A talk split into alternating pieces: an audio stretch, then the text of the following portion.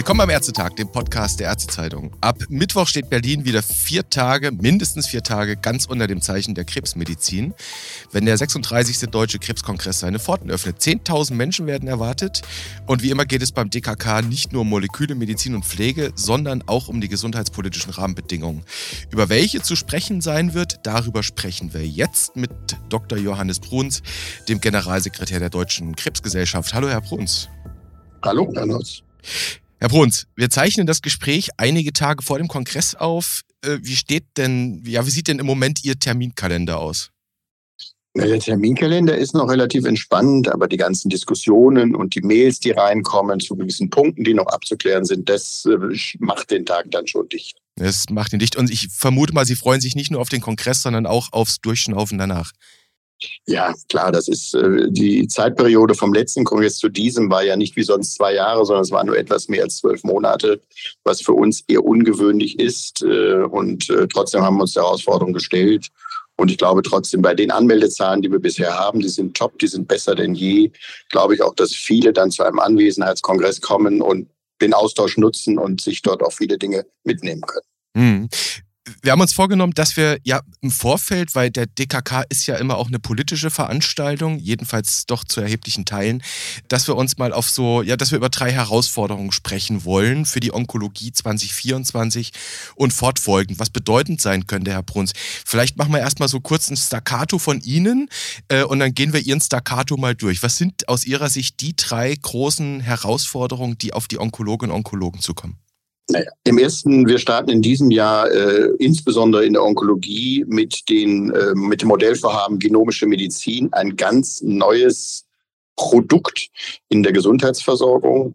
Da gilt es, äh, die Implementierung, aber auch die dann Weiterentwicklung, die notwendig ist, auch äh, voranzubringen. Das wird nicht alles in 24 funktionieren, aber ich denke mal, die ersten zumindest mal Ansatzpunkte muss man in 24 setzen. Mhm, sprechen wir gleich weiter. Der zweite Punkt ist an dieser Stelle, wir haben natürlich äh, in der Onkologie, und da rede ich jetzt über zertifizierte Zentren, über Netzwerke, also integrierte, sektorenübergreifende Versorgung, natürlich schon seit vielen Jahren eine Botschaft, waren und sind immer noch hoffnungsfroh, dass die momentan gesetzgeberischen Veränderungen, die geplant sind, dieses aufgreifen und letztendlich auch die Idee, den Versorgungsprozess an der Patient Journey zu orientieren und nicht nur einfach Strukturen und Finanzierungen neu äh, auf, äh, aufs Gleis zu setzen. Mhm. Und der dritte Punkt? Der dritte Punkt ist, äh, wir haben natürlich in der Versorgung von Krebspatienten mittlerweile Leitlinien implementiert, Netzwerke implementiert. Wir machen viel in der Versorgung. Aber ich glaube, es gibt eine echte Chance, auch aus der Versorgung noch besser lernen zu können. Insbesondere in der nationalen Dekade gegen Krebs haben wir das Thema wissengenerierende Versorgung aus der Versorgung und aus der Wissenschaft lernen, also Translation in beide Richtungen. Und das ist sicherlich auch ein Projekt, den man in der Dekade neben dem Survivorship-Thema, was dort angesetzt worden ist, in der Zukunft noch besser gestalten muss. Denn wir müssen noch mehr erfahren, wie unsere Versorgung aussieht, um da besser daraus lernen zu können. Mhm. Und am Ende geht es um Qualität natürlich bei, bei all diesen Dingen.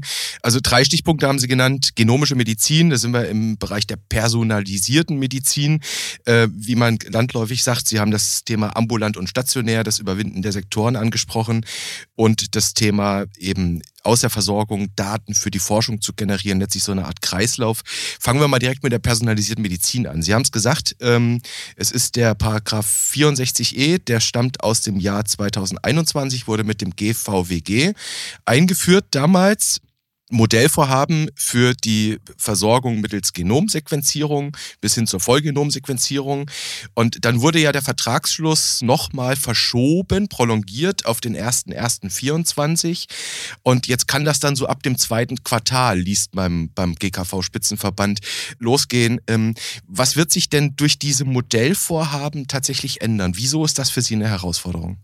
Es ist noch nicht mehr eine Herausforderung, sondern ist mehr oder weniger eine Vision, die wir immer hatten, dass in der Onkologie nicht jeder alles machen soll, gerade bei solchen Hightech-Technologien. Und der Gesetzgeber durch dieses Modellvorhaben die Chance hat, selektiv einzelne qualifizierten Leistungserbringer herauszunehmen, ihnen ein Recht zu geben, gewisse Dinge finanziert zu bekommen und ich sage gleichzeitig auch eine Verpflichtung damit zu haben, sich mit dem Rest des Versorgungsnetzwerkes zu, verank also zu verknüpfen, um letztendlich damit auch den Benefit für alle möglichen Patienten herstellen zu können. Mhm. Also diese selektive Auswahl von Leistungserbringern, das ist, glaube ich, das echt Innovative. Mhm. Also, dass man nicht nicht so hergeht, das ist ja auch ein großer Kritikpunkt, der ja letztlich auch in die Krankenhausreform führte, kommen wir gleich noch zu, äh, dass man sagt, nicht Gießkanne, jeder darf alles, jeder macht alles, sondern wir gucken mal genau und lassen die Leute nach ihren Qualifikationen gut versorgen. Ja, wenn man mal so die Krankenhausreform am, am Rande schon mal streift, ist ja das die Möglichkeit, aus der Bundesebene sich Leistungserbringer zu planen, also herauszunehmen und mit ihnen eine Finanzierung zu vereinbaren, mhm. ohne dass ein Land sagt, die haben diese spezielle Aufgabe. Mhm. Äh, das ist eben genau, insofern passt das auch zur äh, entsprechenden äh, Reform, die jetzt angedacht wird. Ähm, aber das ist echt das Innovative und hat mit der Krankenhausplanung zu tun. Sowas würden wir uns auf Länderebene wünschen, dass dort nicht jedes Krankenhaus Onkologie macht, denn wir wissen, gute Onkologie machen in Deutschland etwa 400 bis 420 Krankenhäuser. Das ist interessant. Das heißt, wir haben im Bereich, also dieser, ähm, wir reden da ja nicht nur von der Onkologie, sondern auch von seltenen Erkrankungen. Das ist da ja auch mit drin. Das heißt, über diesen Hebel haben wir eigentlich schon sowas wie eine kleine Leistungsgruppenbildung, wenn man so will. Genau. Also okay. nicht nur Leistungsgruppen, sondern auch Leistungsgruppenzentren, ja, okay. ja, die dort verankert sind. Okay. Also im Grunde genommen kann man sich das so vorstellen, wenn man das heute öffentlich kundgeben würde, äh, was wir so ein bisschen jetzt tun, dann würde einer sagen, nein, das ist Krankenhausplanung und Krankenhausplanung. Nee, das ist eben genau der Reiz dieses Modellvorhabens. Ähm, das hängt so ein bisschen noch so ein bisschen dran, dass es momentan nur um die Diagnostik geht. Mhm. Das heißt, das Gesetz hat hinten auf der zweiten äh, Hälfte von Behandlung, nämlich bei der Therapie, da fehlt es noch, da ist noch nichts angebaut. Da muss man noch, äh, ich sag mal, auch in Gesprächen mit der Industrie, mit den Kassen, ich sag mal, Verfahren finden, wie man die dort angebotenen und letztendlich empfohlenen Behandlungen dann auch am Patienten durchführen kann, ohne dass der Patient das selber zahlt. Das ist bei uns ja sowieso nicht denkbar, aber dass dort im Endeffekt auch eine Finanzierungsstruktur für solche empfohlenen Behandlungen aus diesen Zentren sich mittelfristig entwickelt. Das ist es. Also ich, ich glaube, da könnten wir allein schon zwei Stunden drüber sprechen, über das Thema Zusatzentgelte und solche Sachen.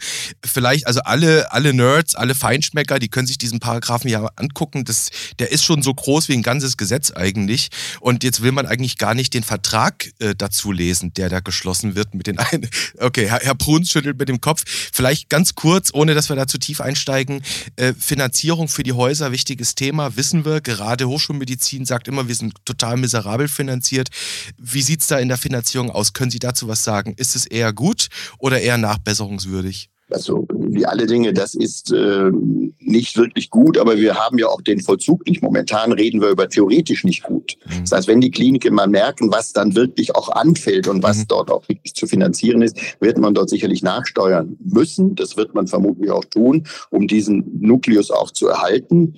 Aber ich sage mal, bei dem Thema Finanzierung hinten ran, nämlich bei der Therapie, es geht in dieser Versorgungsform ja primär über Arzneimittel, die ja, ich sag mal, Eigentum der Industrie sind, die ja sozusagen gegen Gebühren, ich sag mal, in dem Gesundheitsversorgungssystem genutzt werden können, dass man solche Besitzer dieser Medikamente, die ja auch gleichzeitig Patenterhalter sind zum Teil, dieses Medikament auch im Off-Label-Use dort eingesetzt werden. Mhm. Und diese im Off-Label-Use eingesetzt die muss man, ja muss man sich auch Gedanken machen, wie bringt man sowas denn auch in die Regelversorgung? Mhm. Wir können jetzt ja nicht einen Strang aufmachen, wo die nächsten 50 Jahre immer nur alles, ich sag mal, auch in der Menge Off-Label-Use. Mhm. Also wie kriegt man auch den Hersteller wieder motiviert, diese dort angedachten guten Therapie- und bewiesenen Therapieansätze eventuell auch in eine Regelversorgung, in einen Zulassungsstatus zu bringen?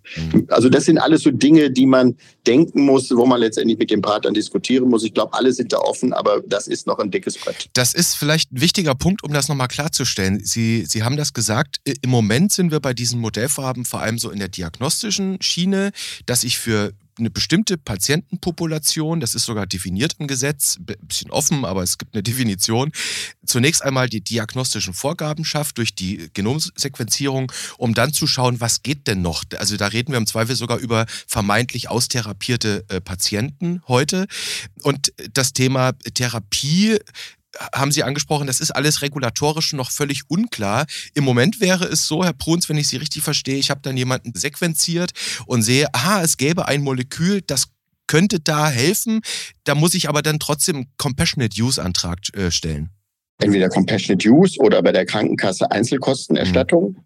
Ja, das ist der Klasse, das ganze Feld des Off-Label-Uses. Oder aber man hat mittlerweile auch äh, Hersteller dazu motiviert, sagen wir mit einer Studie ein Netzwerk zu bilden, wo solche Patienten dann reinfließen, weil sie eine gewisse Indikation haben und, und, und. Also da kommen auch so Dinge, Basket Trials und ähnliches, die werden dort eine Rolle spielen. Okay. Die sind alle zu entwickeln, methodisch weit weg von sowas wie einem Amnok-Prozess. Mhm. Aber wenn man da nicht auch zukünftig drüber nachdenkt, wird dieses, dieser Nukleus, der für die Onkologie sehr, sehr wichtig ist und letztendlich auch innovationsbringend ist, wird der sozusagen auch keine Chance haben zu überleben. Da müssen eben alle, da müssen die Regulierer, da müssen die äh, Kassen, da müssen die Leistungserbringer, das ist, glaube ich, noch das kleinere Problem, weil die eigentlich jetzt schon eine Idee haben und auch die Industrie Industrie zusammen machen, weil wie gesagt, wir reden bei Medikamenten, die dort zum Einsatz kommen, über Medikamente, wo letztendlich der Hersteller auch theoretisch sagen könnte, nein, ich hm. gebe einen roten Handbrief heraus genau. und in dieser Indikation möchte ich nicht, dass dieses Medikament eingesetzt wird. Hm.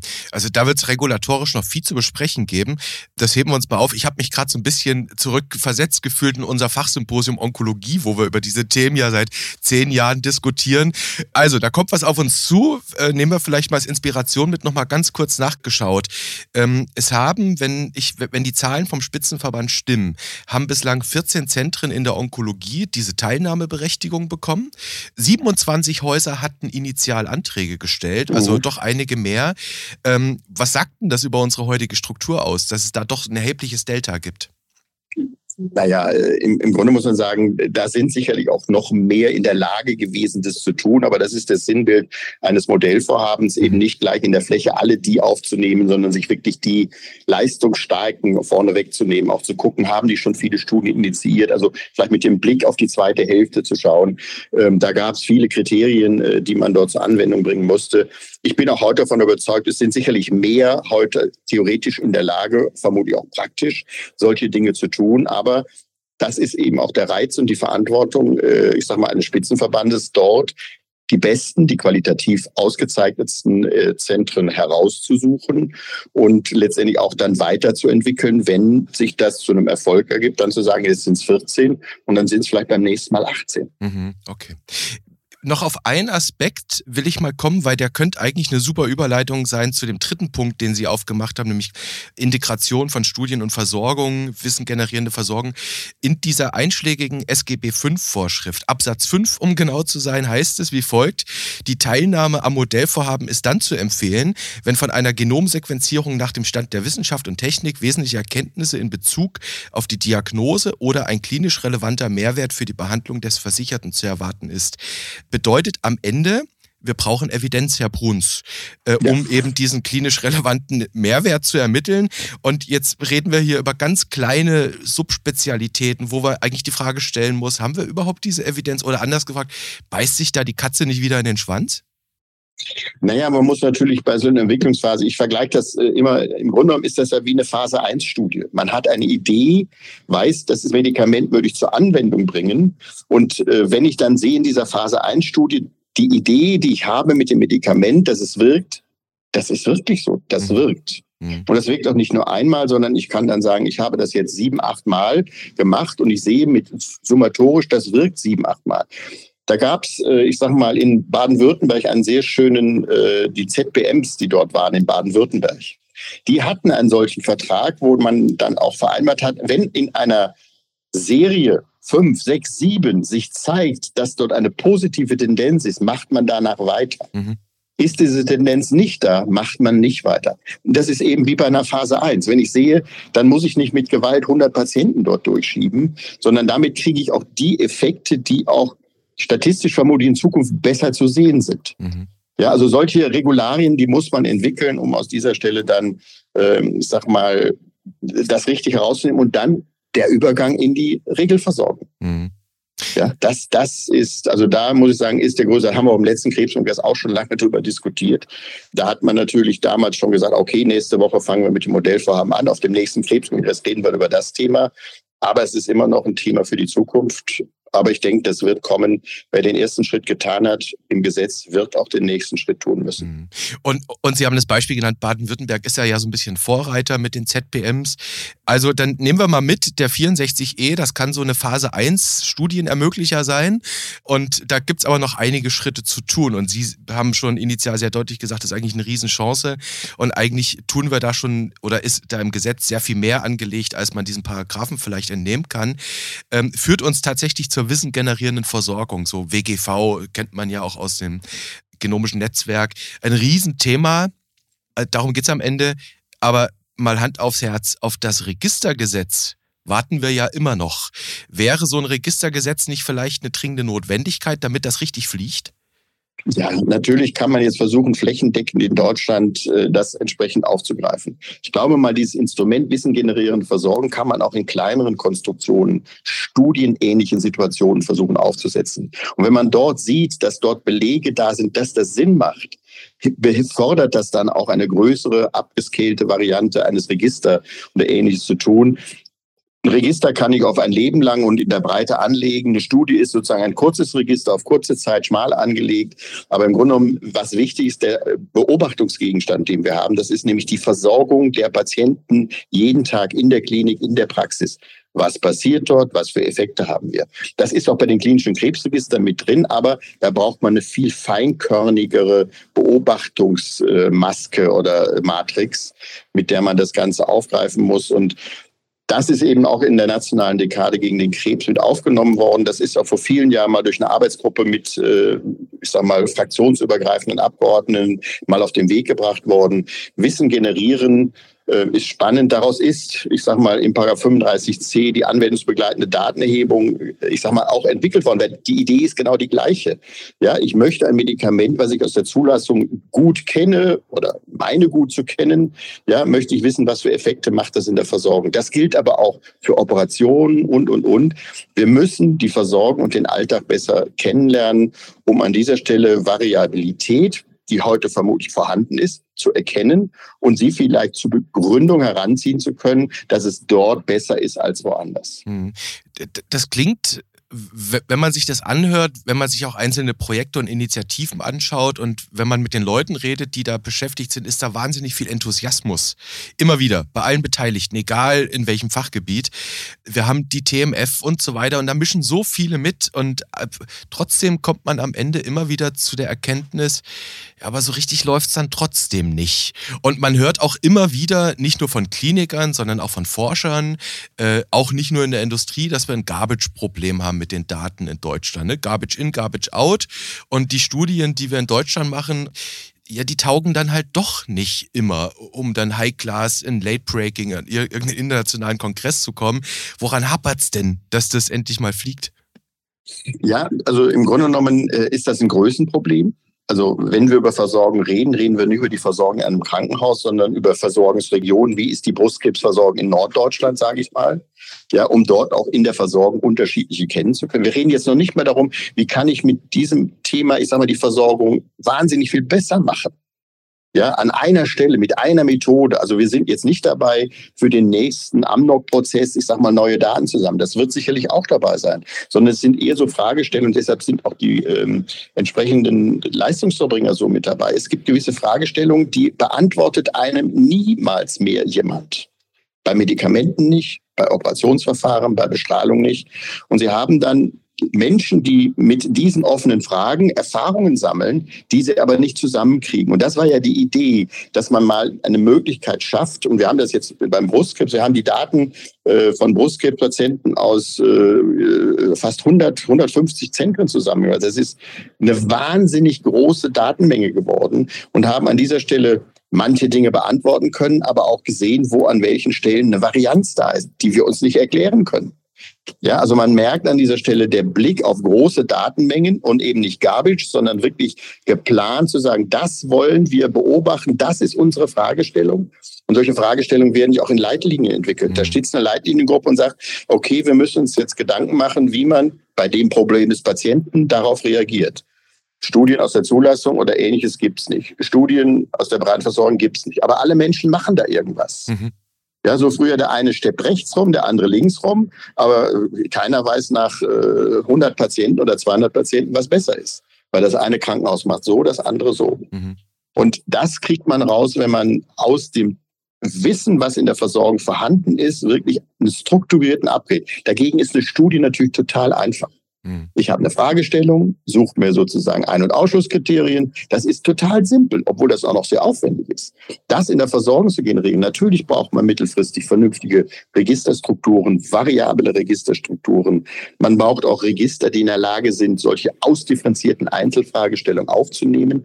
Also, dass man immer sagt, okay, wenn ihr so eine Studie zu einer Fragestellung Brustkrebs macht, dann muss die Studie zumindest mal in dem Oberregister, Krebsregister registriert sein. Genau. Da muss man wissen, da gibt es eine Studie, wo der Patient teilgenommen hat. Also diese Vernetzung, die Idee wäre natürlich, aber da hoffe ich die nächsten 20 Jahre, dass es irgendwann umgesetzt wird. Und der Zeithorizont ist sicherlich noch sehr eng gefasst, dass eine Patientenakte wirklich uns ein Abbild der täglichen Versorgung geben, so dass wir mit diesen Daten auch wirklich arbeiten können. Und da ist es wirklich nicht Garbage in, Garbage out, sondern das sind ja Daten, die Patienten mit einer gewissen Logik ihrer Ärzte produzieren, Ergebnisse von Nebenwirkungen und, und, und. Das ist ja nicht Garbage, sondern die Frage ist, wie kann ich auf solchen großen Datenmengen das vernünftig abgreifen?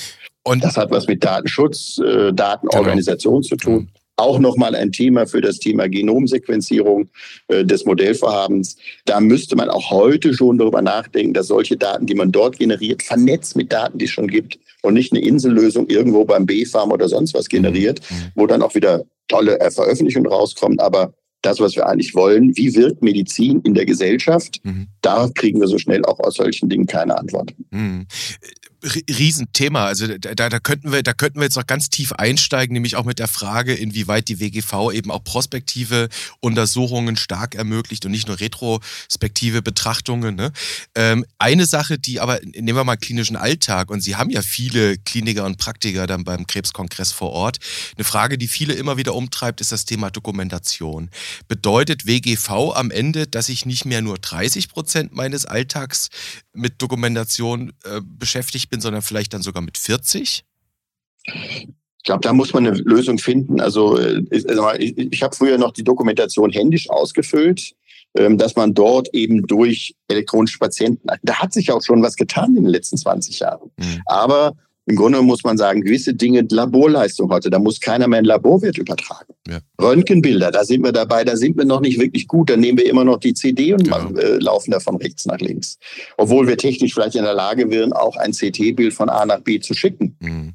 Also da muss die Infrastruktur mitdenken, aber es müssen Menschen da sein, die eine Idee von dem größeren Plan haben, die sich nicht in einem Krankenhaus verkriechen, in einer Fachgruppe verkriechen, sondern so wie Onkologie das versucht zu leben, interdisziplinär, interprofessionell und auch intertechnologisch. Mhm.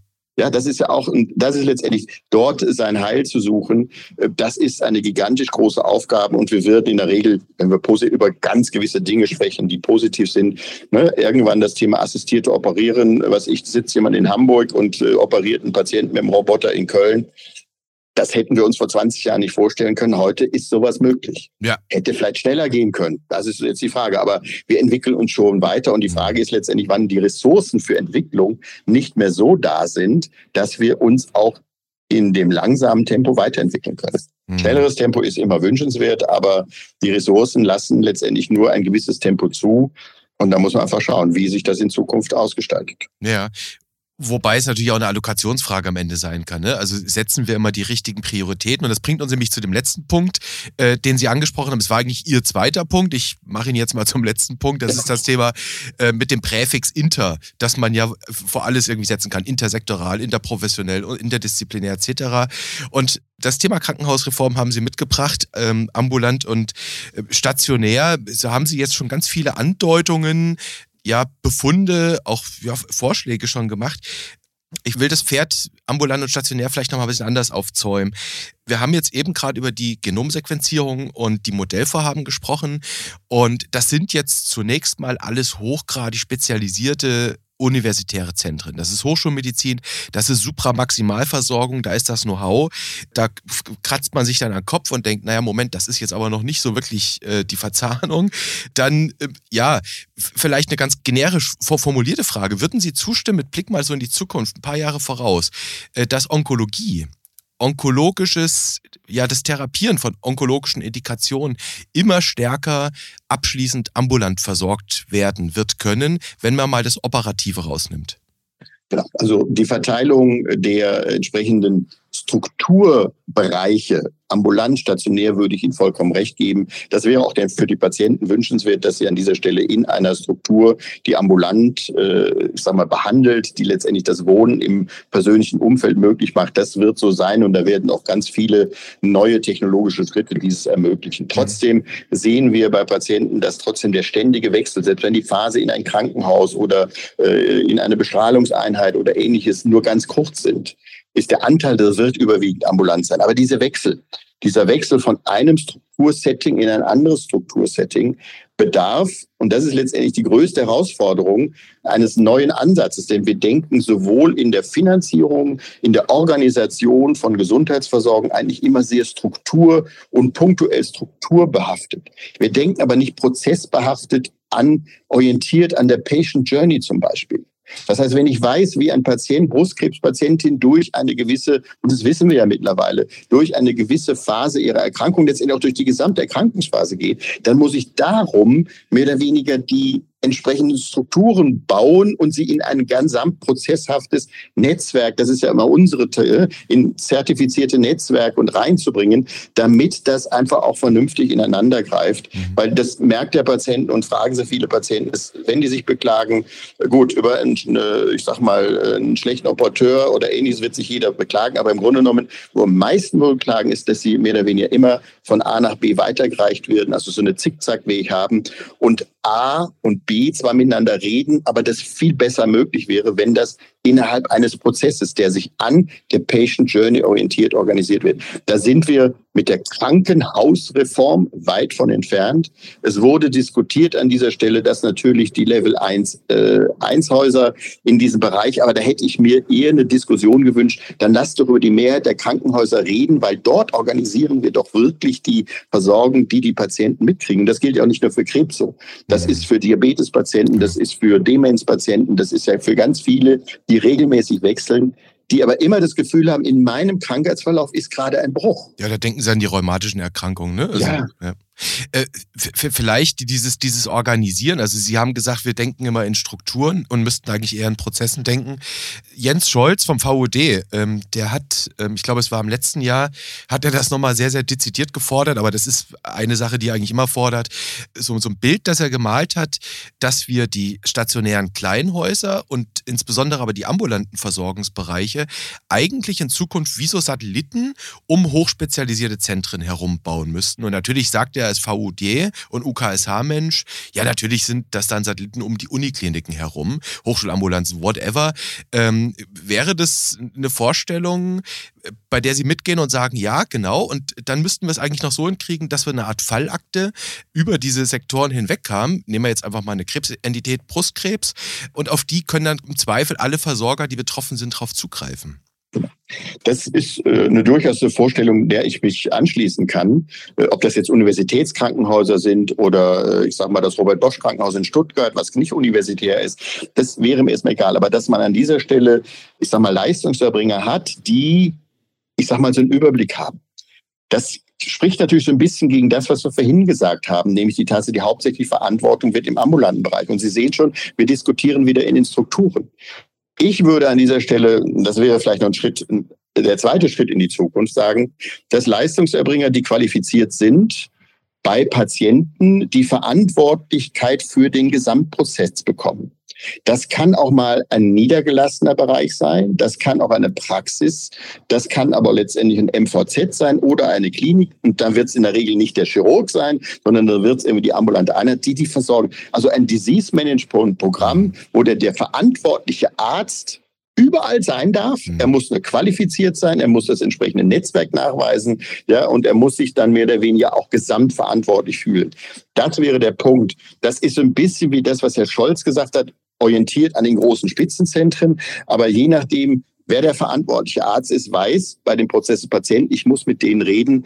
Aber das ist ne, einen verantwortlichen Arzt, eine Struktur zu haben, die nicht fest an eine Struktur angebunden ist. Das ist anders bei dem Projekt, wie Herr Scholz es mhm. angesagt hat, wo man sagt, das kann aber auch an anderer Stelle sein. Mhm. Das kann aber auch von einem niedergelassenen MVZ oder einem MVZ sein, die diese Verantwortung übernehmen und die anderen einbinden. Mhm. Wie man das finanzierungstechnisch aufbaut und ähnliches, Deshalb sage ich immer, wir brauchen ein DMP-Krebs und kein DMP-Brustkrebs, Darmkrebs, Lungenkrebs. Da würden wir uns verzetteln.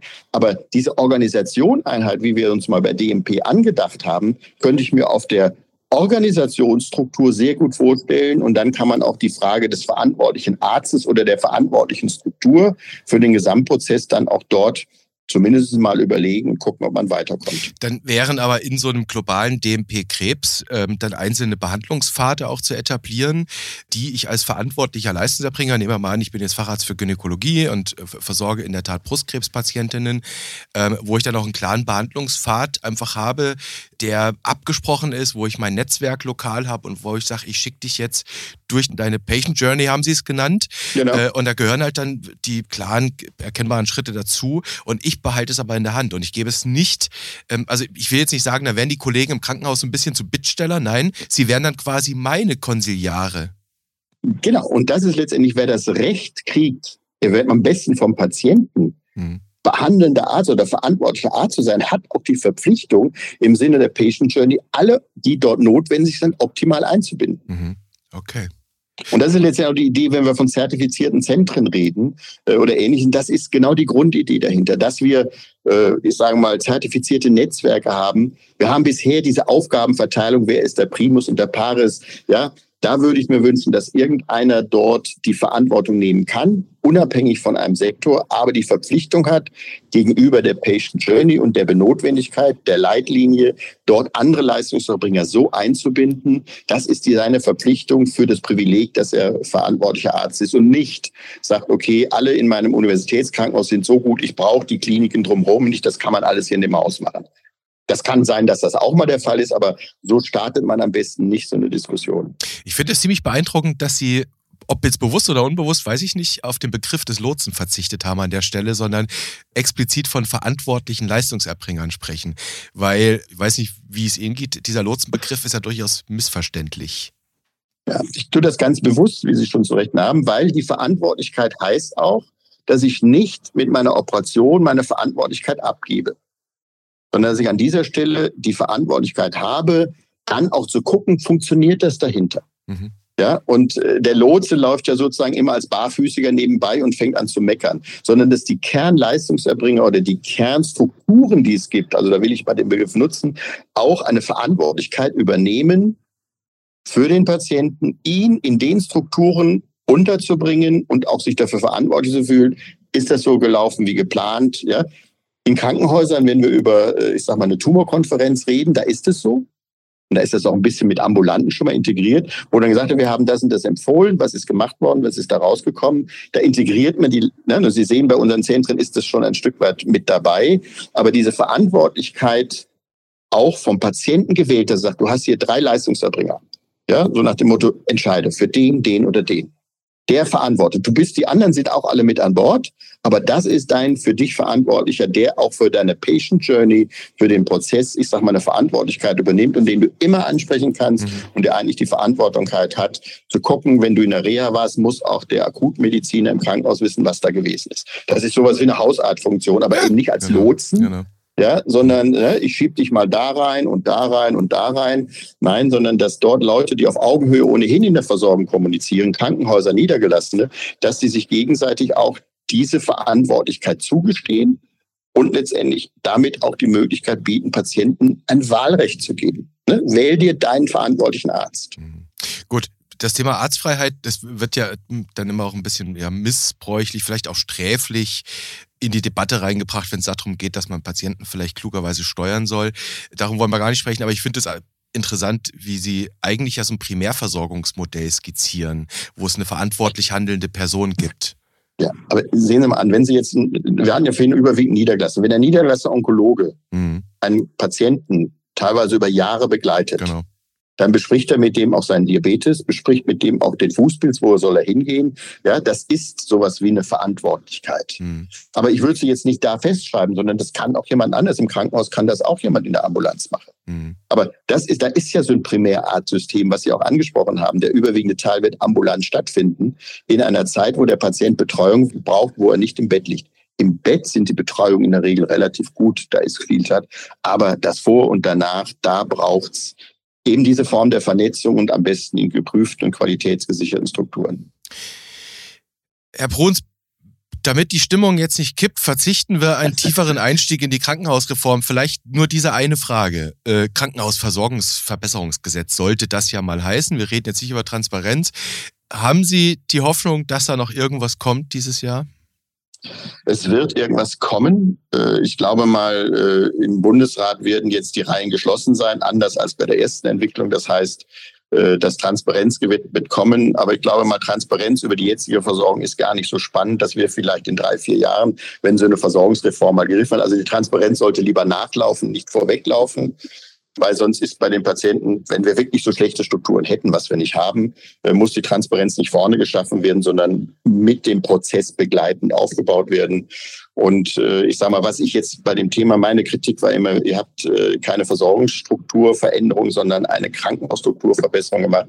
Man hört jetzt aus allen Ebenen wirklich diese Einsicht, liebe Leute, wir müssen darüber nachdenken, wie wir, und da reden wir nicht über die Phase, über die äh, High-Level-Krankenhäuser, sondern bei den äh, Level-1-Krankenhäusern, wie sie sind, wie kriege ich dort genau diese Vernetzung hin? Weil da muss es stattfinden. Mhm.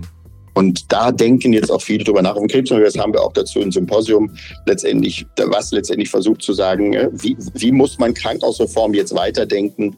Und daraus kommen auch solche Gedanken, wie wir sie jetzt hier diskutiert haben dann wollen wir diesem Symposium nicht vorweggreifen, weil dann war das jetzt Ihr persönlicher kostenfreier Werbeblock für einen Krebskongress, das Symposium Krankenhausstrukturreform. Wie müsste man sie anlegen? Herr Bruns, es gibt noch tausend Dinge zu besprechen, machen wir an anderer Stelle. Jetzt zunächst vielen Dank für das Gespräch, Ihnen einen tollen Kongress für Sie und alle, die da hinkommen. Ja, danke fürs Nachfragen und fürs Zuhören. Tschüss. Tschüss.